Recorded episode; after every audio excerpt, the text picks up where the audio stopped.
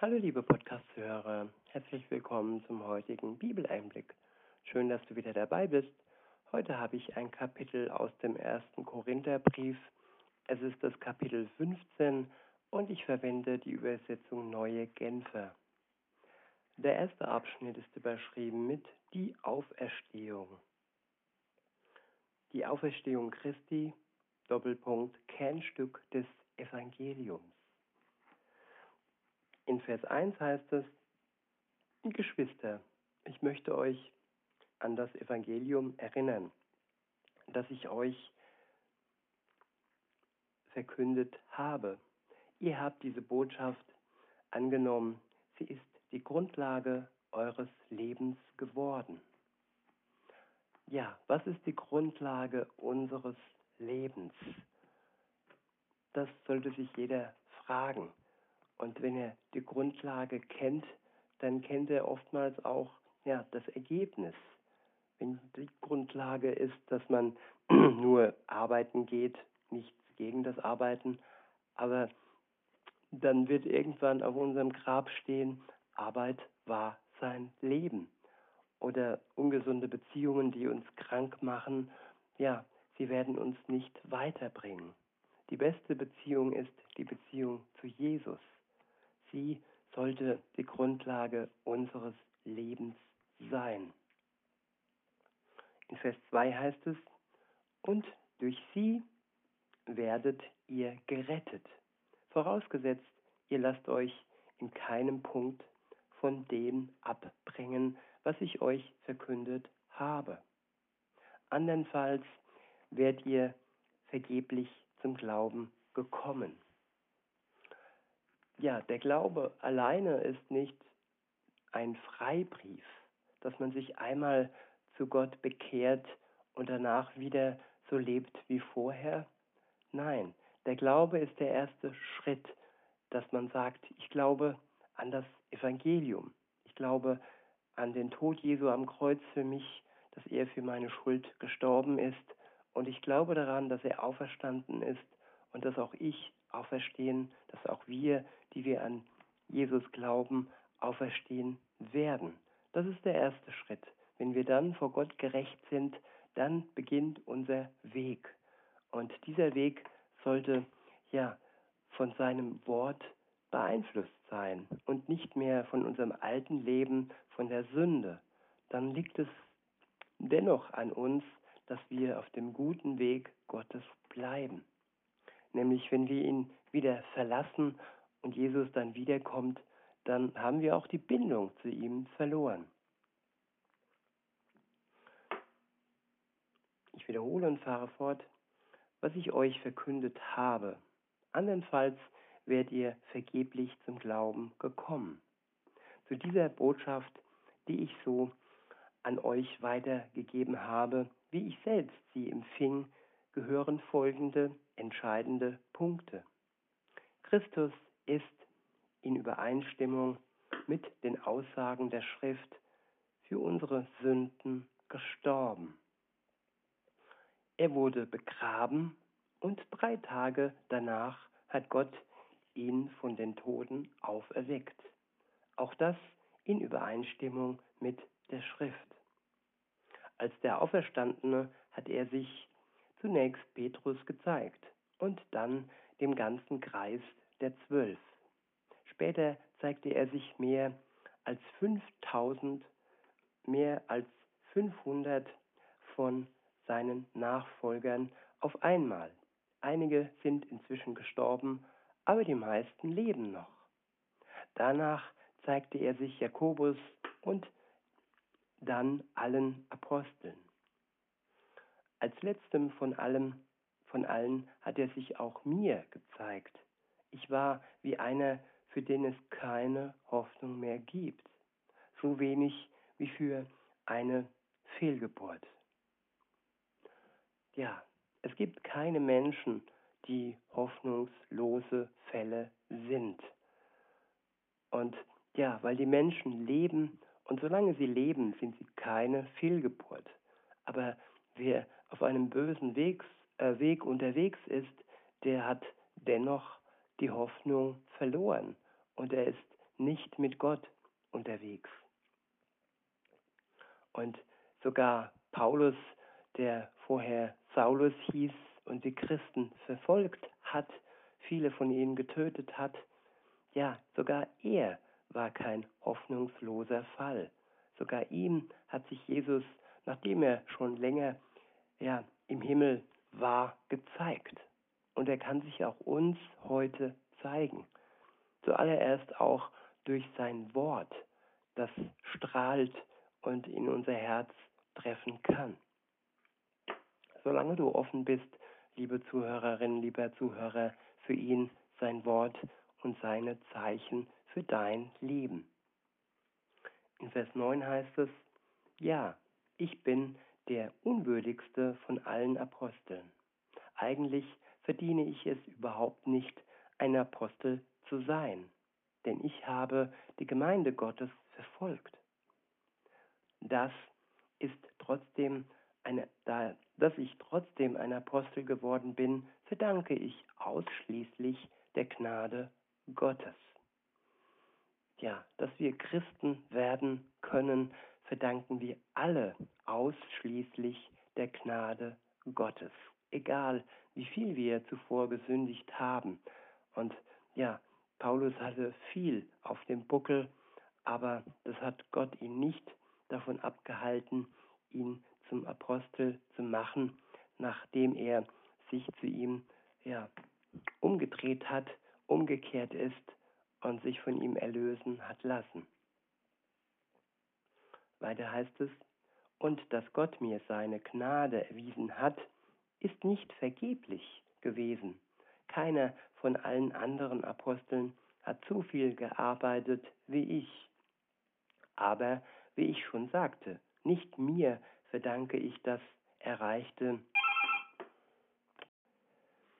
Aber, wie ich schon sagte, nicht mir verdanke ich das Erreichte, sondern der Gnade Gottes, die mit mir war. Im Übrigen ist die Botschaft, die wir verkünden, ob nun ich oder die anderen Apostel, immer dieselbe. Und diese Botschaft ist es auch, die ihr im Glauben angenommen habt. Der nächste Abschnitt ist überschrieben mit und Fundament des Glaubens. Ab Vers 12 heißt es, Christus wird somit als der, als der verkündet, den Gott von den Toten auferweckt hat. Wie können da einige von euch behaupten, eine Auferstehung der Toten gibt es nicht? Ja, es gibt viele Irrlehrer, die äh, behaupten ja, vieles ist nur sinngemäß und eine Fabel und irgendwie symbolisch zu meinen, was in der Bibel steht.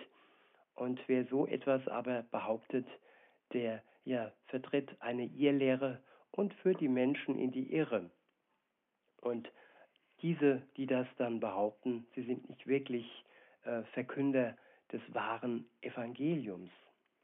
Denn die Auferstehung der Toten ist existent und die Auferstehung von Jesu ist ebenso existent.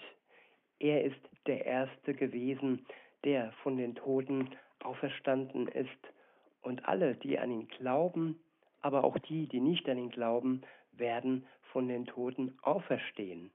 Die, die an ihn glauben, zur Freude und zum ewigen Glück und die, die ihn abgelehnt haben zu Lebzeiten, zur ewigen Verdammnis. In Vers 13 heißt es, angenommen, es gibt wirklich keine Totenauferstehung, dann ist ja auch Christus nicht auferstanden. Und wenn Christus nicht auferstanden ist, ist es sinnlos, dass wir das Evangelium verkünden und sinnlos, dass ihr daran glaubt. Ja, wenn der Tod alles hätte beendet, dann, dann wäre es ohne Sinn, dass wir an Jesus Christus glauben, wenn er doch tot wäre. Aber nein, er ist nicht tot, er ist auferstanden und zurück in den Himmel gefahren, sitzt zur Rechten seines Vaters und hat alles im Blick und seine Macht äh, regiert im Moment vom Himmel aus und wenn er dann zurückkommt, dann wird er für alle sichtbar sein. In Vers 15 heißt es, und nicht nur das, wir stehen dann als falsche Zeugen da, weil wir etwas über Gott ausgesagt haben, was nicht zutrifft. Wir haben bezeugt, dass er Christus auferweckt hat, aber wenn es stimmt, dass die Toten nicht auferweckt werden, hatte er das ja gar nicht getan. Um es noch einmal zu sagen, wenn die Toten nicht auferstehen, ist auch Christus nicht auferstanden. Und wenn Christus nicht auferstanden ist, ist euer Glaube eine Illusion. Ja, das behaupten ja viele, dass Glaube eine Illusion wäre. Einer hat gesagt, Glaube wäre Opium für das Volk. Ja, Glaube an den falschen Gott, da hat er wohl recht gehabt.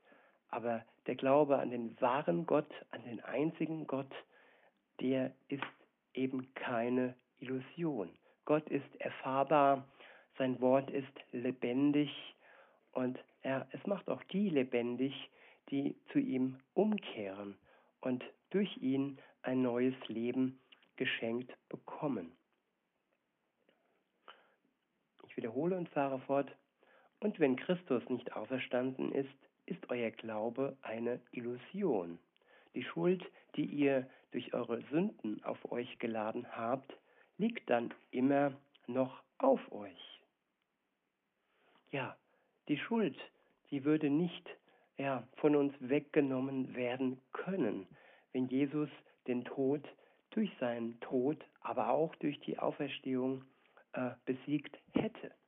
Er hat es vollbracht am Kreuz. Es waren seine letzten Worte, als er rief, es ist vollbracht. Denn da hat er schon seine Auferstehung gesehen. Da war ihm schon klar, dass der Tod nur für drei Tage auf ihm äh, liegen würde, bis sein Vater ihn dann aus dem Tod herausgeholt hat. Durch die Kraft des Heiligen Geistes ist er lebendig geworden und durch die Kraft des Heiligen Geistes werden auch alle Menschen wieder lebendig nach ihrem Tod, beziehungsweise die, die am Leben sind, wenn Jesus zurückkommt, die, ähm, ja, die brauchen diesen Schritt nicht. Aber sie verlieren dennoch ihren leiblichen Körper und bekommen einen neuen Körper, einen himmlischen Körper geschenkt. Insofern werden auch sie den Tod ihres Körpers erleben. Weiter heißt es in Vers 19, beziehungsweise ich wiederhole nochmal Vers 18, und auch die, die im Glauben an Christus gestorben sind, sind dann verloren. Wenn die Hoffnung, die Christus uns gegeben hat, nicht über das Leben in der letzten Welt hinausreicht, nicht über das Leben in der jetzigen Welt hinausreicht, sind wir bedauernswerter als alle anderen Menschen. Ja, wir hätten dann an eine Illusion geglaubt. Ja, das, was uns vorgeworfen wird, das wäre wahr. Aber da Jesus wahrhaftig für uns gestorben und auferstanden ist, ist es eben keine Illusion, sondern die Wahrheit. Der nächste Abschnitt ist überschrieben mit die Auferstehung der Toten, Konsequenz der Auferstehung Christi. Ab Vers 20 heißt es, doch es verhält sich ja ganz anders. Christus ist von den Toten auferstanden. Er ist der Erste, den Gott auferweckt hat. Und seine Auferstehung gibt uns die Gewähr, dass auch die, die im Glauben an ihn gestorben sind, auferstehen werden. Ja, wir haben ein, eine Bestätigung, wir haben eine Sicherheit, die größte und wahrhaftige Sicherheit, dass wir von den Toten zum ewigen Glück auferstehen werden durch den, der uns vorausgegangen ist, durch Jesus. In Vers 21 heißt es, der Tod kam durch einen Menschen in die Welt. ja, durch Adam kam der Tod in die Welt. Denn er war der erste, zumindest Mann, der gesündigt hat. Eva war da auch mit äh, im Spiel. Insofern sind es beide gewesen, die ja die Beginner der Sünde waren, eines sündhaften Lebens waren, weil sie Gott ähm, misstraut haben, weil sie der Schlange, dem Teufel, mehr gehorcht haben als Gott.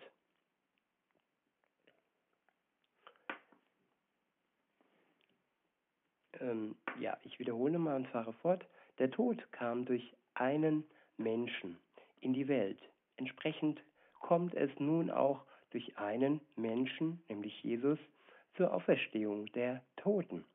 Genauso wie wir alle sterben müssen, weil wir von Adam abstammen, werden wir alle lebendig gemacht werden, weil wir zu Christus gehören.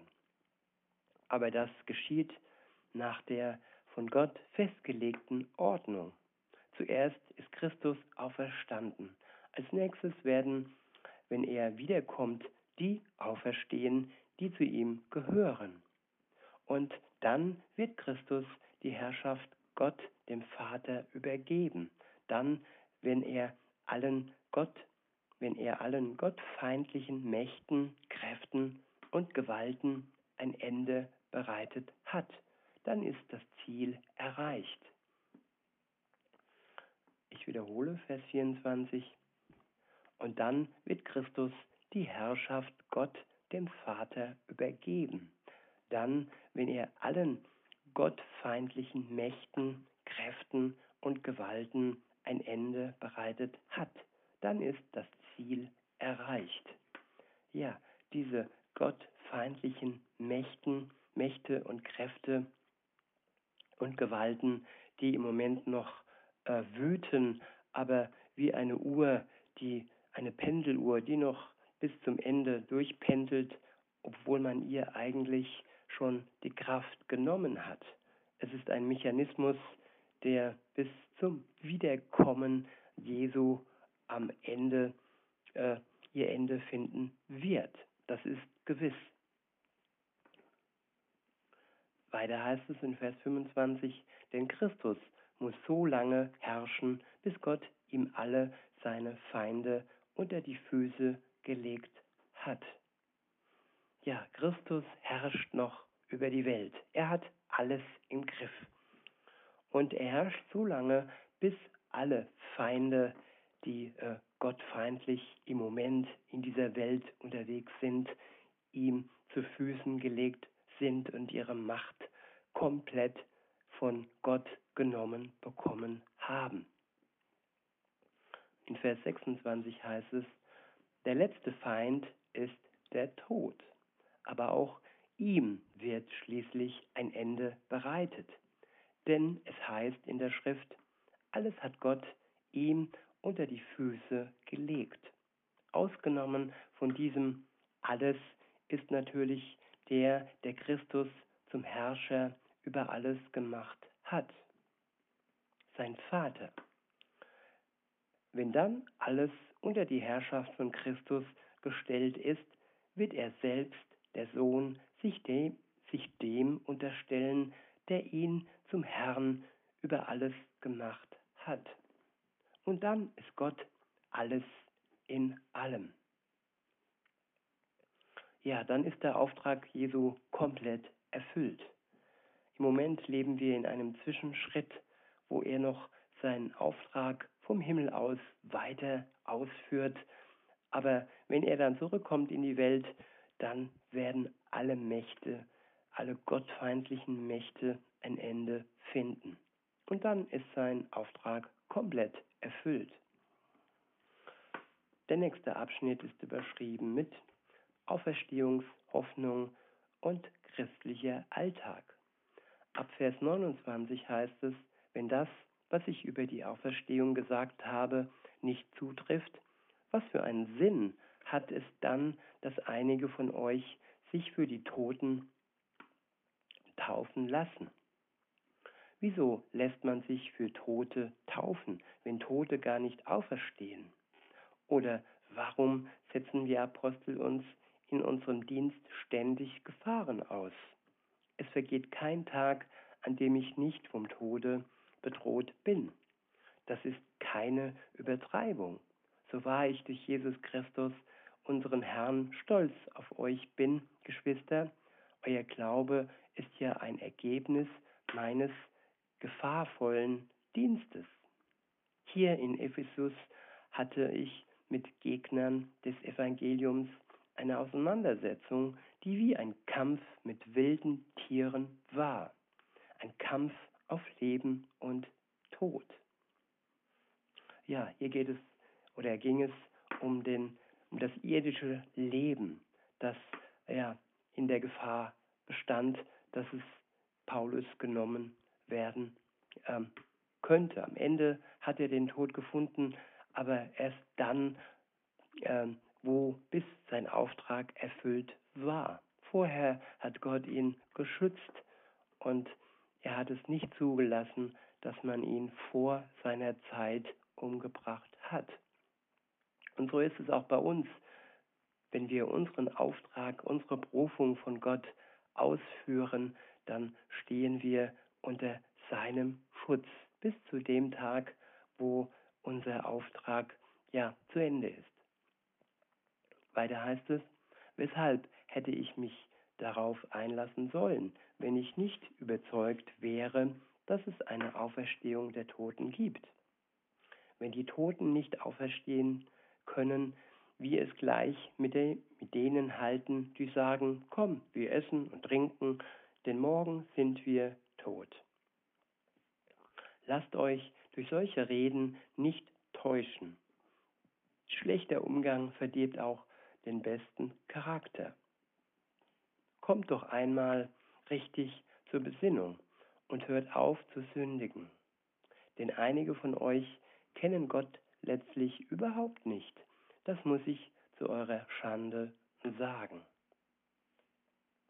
Der nächste Abschnitt ist überschrieben mit der Körper der Auferstandenen.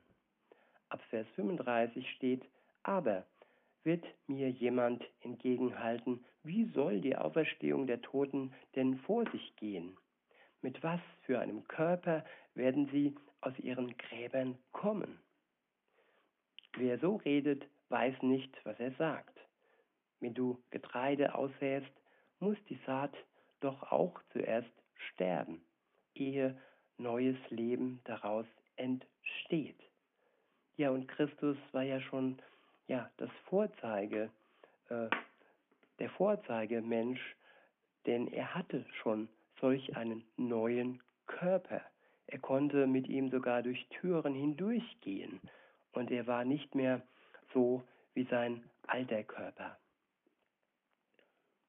In Vers 37 heißt es, und was du säst, Weizen oder sonst ein, eine Getreideart, hat nicht das Aussehen der künftigen Pflanze. Es sind Samenkörner und weiter nichts. Aber wenn der Samen dann aufgeht und zur Pflanze wird, bekommt er eine neue Gestalt. Die Gestalt, die ihm von Gott bestimmt ist. Und aus jeder Samenart lässt Gott eine andere Pflanze entstehen. Bei den Lebewesen ist es genauso. Der menschliche Körper ist anders als der von Tieren, der Körper von Vögeln anders als der von Fischen. Außerdem gibt es nicht nur auf der Erde Körper, es gibt auch Körper am Himmel. Ja, die Himmelskörper, die Sterne. Weiter heißt es, und deren Schönheit ist von ganz anderer Art als die der irdischen Körper. Bei den Himmelskörpern gibt es auch wieder Unterschiede. Das Leuchten der Sonne ist anders als das Leuchten des Mondes. Das Mondlicht ist anders als der Glanz der Sterne. Und selbst die Sterne unterscheiden sich in ihrer Leuchtkraft voneinander. Entsprechend verhält es sich mit der Auferstehung der Toten. Der menschliche Körper ist wie ein Samenkorn, das in die Erde gelegt wird. Erst ist er vergänglich, aber wenn er dann auferweckt wird, ist er unvergänglich. Er ist Erst ist er unan, unansehnlich, dann aber erfüllt von Gottes Herrlichkeit. Ja, unser Körper wird immer mehr unansehnlicher. Wir altern, wir schrumpeln dahin und gehen ja dann bis ins Grab. Und das Neue, das dann aus diesem Same des alten Körpers hervorgeht, es wird wunderbar und unsterblich sein, so wie der Körper Jesu nach seinem Tod. Weiter heißt es, erst ist er schwach, dann voller Kraft. In die Erde gelegt wird ein irdischer Körper, auferweckt wird ein Körper, der durch Gottes Geist erneuert ist. Genauso wie es einen irdischen Körper gibt, gibt es auch einen durch Gottes Geist erneuerten Körper. Dasselbe zeigt ein Vergleich zwischen Adam und Christus. Unser jetziger Körper entspricht dem, den Adam, der erste Mensch, bekam. Als Gott ihn, wie die Schrift sagt, zu einem lebendigen Wesen machte. Unser künftiger Körper hingegen entspricht dem, den Christus, der letzte Adam, bei seiner Auferstehung bekam. Christus, der uns durch seinen Geist lebendig macht. Aber wohlgemerkt, nicht die durch Gottes Geist erneuerte Ordnung ist zuerst da, sondern die irdische Ordnung, die andere kommt erst danach. Der erste Adam war aus dem Staub der Erde gemacht. Der zweite Adam, Jesus, hat seinen Ursprung im Himmel. So wie der irdische Adam beschaffen war, sind alle beschaffen, die zur Erde gehören. Und so wie der himmlische Adam beschaffen ist, werden alle beschaffen sein, die zum Himmel gehören. Genauso wie wir jetzt das Abbild irdischen Adams sind, werden wir einmal das Abbild des himmlischen Adams sein. Der letzte Abschnitt ist überschrieben mit die Auferstehung, endgültiger Sieg über den Tod. Ab Vers 50 heißt es, eines müsst ihr wissen, Geschwister, mit einem Körper aus Fleisch und Blut können wir nicht an Gottes Reich teilhaben, dem Erbe, das er für uns bereit hält. Das Vergängliche hat keinen Anteil an dem, was unvergänglich ist. Ich sage euch jetzt ein Geheimnis. Wir werden nicht alle sterben, aber bei uns allen wird es zu einer Verwandlung des Körpers kommen. Ja, diejenigen, die noch am Leben sind, wenn Jesus zurück auf die Erde kommt, sie werden nicht begraben und ihr Körper wird nicht in der Erde verwesen, nein, ihr Körper wird verwandelt. In dem Moment, wo der Geist Gottes durch die Kraft, die in ihm entsteht, dies ermöglicht. In Vers 52 heißt es, in einem einzigen Augenblick wird das geschehen. Und zwar dann, wenn vom Himmel her die Posaune zu hören ist, die das Ende der Zeit ankündigt. Ja, die, die Posaune wird von allen zu hören sein. Das ist zum einen akustisch, dann wird aber auch ähm, ja, sichtbar werden, dass es soweit ist. Es wird mehrere Zeichen geben. Weiter heißt es, sobald die Posaune erklingt, werden die Toten auferweckt werden und einen unvergänglichen Körper bekommen. Und auch bei uns, die wir da noch am Leben sind, wird der Körper verwandelt werden. Denn was jetzt vergänglich ist, ist dazu bestimmt, das Kleid der Unvergänglichkeit anzuziehen. Was jetzt sterblich ist, muss das Kleid der Unsterblichkeit anziehen. Und wenn das geschieht, wenn das Vergängliche mit Unvergänglichkeit bekleidet wird und das Sterbliche mit Unsterblichkeit, dann geht die Aussage in Erfüllung, die in der Schrift steht. Der Tod ist auf der ganzen Linie besiegt. Tod, wo ist dein Sieg? Tod, wo ist dein tödlicher Stachel? Der Stachel, der uns den Tod bringt, ist die Sünde. Und dass die Sünde solche Macht hat, liegt am Gesetz, an den Geboten Gottes, die diese Macht ausdrückt und in Worte fasst. In Vers 57 heißt es, Gott aber sei Dank, durch Jesus Christus, unseren Herrn, schenkt er uns den Sieg. Ja, der Sieg ist ein Geschenk. Wir bekommen ihn aus reiner Gnade heraus, nachdem wir uns zu Christus hingewendet, umgekehrt sind, uns unserer Schuld, uns unsere Schuld eingestanden haben und auch Gott unsere Schuld eingestanden haben. Dann bekommen wir die Erlösung geschenkt. In Vers 58 heißt es, haltet daher unbeirrt am Glauben fest, meine lieben Geschwister, und lasst euch durch nichts vom richtigen Weg abbringen. Setzt euch unaufhörlich und mit ganzer Kraft für die Sache des Herrn ein. Ihr wisst ja, dass das, was ihr für den Herrn tut, nicht vergeblich ist.